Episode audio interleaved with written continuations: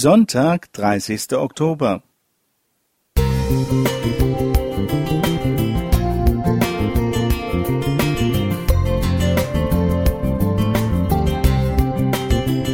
Ein kleiner Lichtblick für den Tag.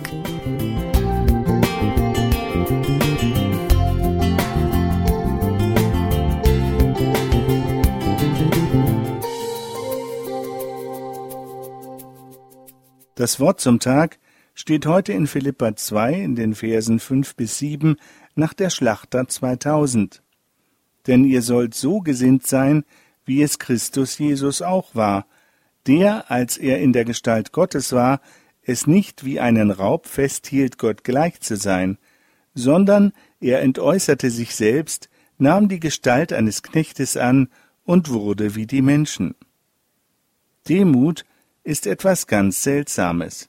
Sie rühmt sich nicht, sie sucht nicht das Rampenlicht, sie betreibt keine Eigenwerbung, und doch fühle ich mich von einer wahrhaft demütigen Person angezogen.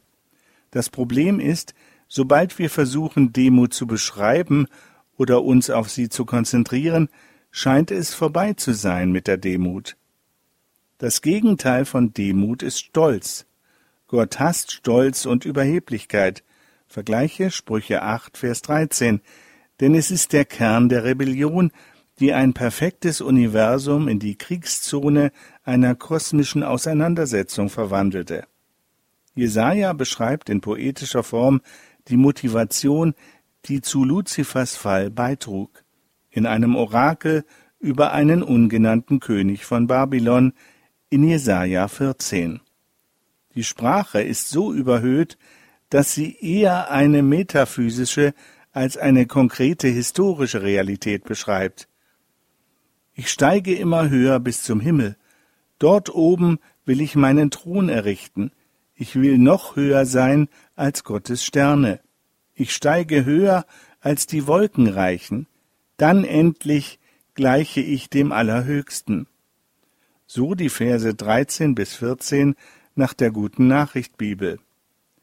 Wie nahe Stolz und Demut gerade auch bei Christen beieinander liegen, zeigt der irische Schriftsteller C.S. Lewis in seinem Buch Dienstanweisung für einen Unterteufel, das die fiktiven Ratschläge eines übergeordneten Teufels, genannt Screwtape, an seinen unerfahrenen Neffen Wormwood enthält. Erwischt den Menschen in dem Moment, wenn er sich richtig niedergeschlagen fühlt. Und schmuggle den Gedanken in seinen Kopf, meine Güte, bin ich demütig. Und fast sofort wird Stolz, Stolz auf seine eigene Demut auftauchen. Soweit das Zitat. Jesus ist die Gegendarstellung zu Luzifer. Er erniedrigte sich freiwillig und kam als hilfloses Baby in einer armen Familie zur Welt. Während seine Jünger diskutierten, wer denn der Größte im Reiche Gottes sei, kniete Jesus sich vor sie hin, wusch ihre Füße. Jesus kam, um uns zu dienen, und er lädt uns heute ein, ihm auch dabei nachzufolgen. Bist du bereit, heute deinem Partner, deinem Kind, deinen Eltern, Geschwistern oder Nachbarn ganz praktisch zu dienen? Oder willst du lieber weiter über Demut reden? Gerald A. Klingbeil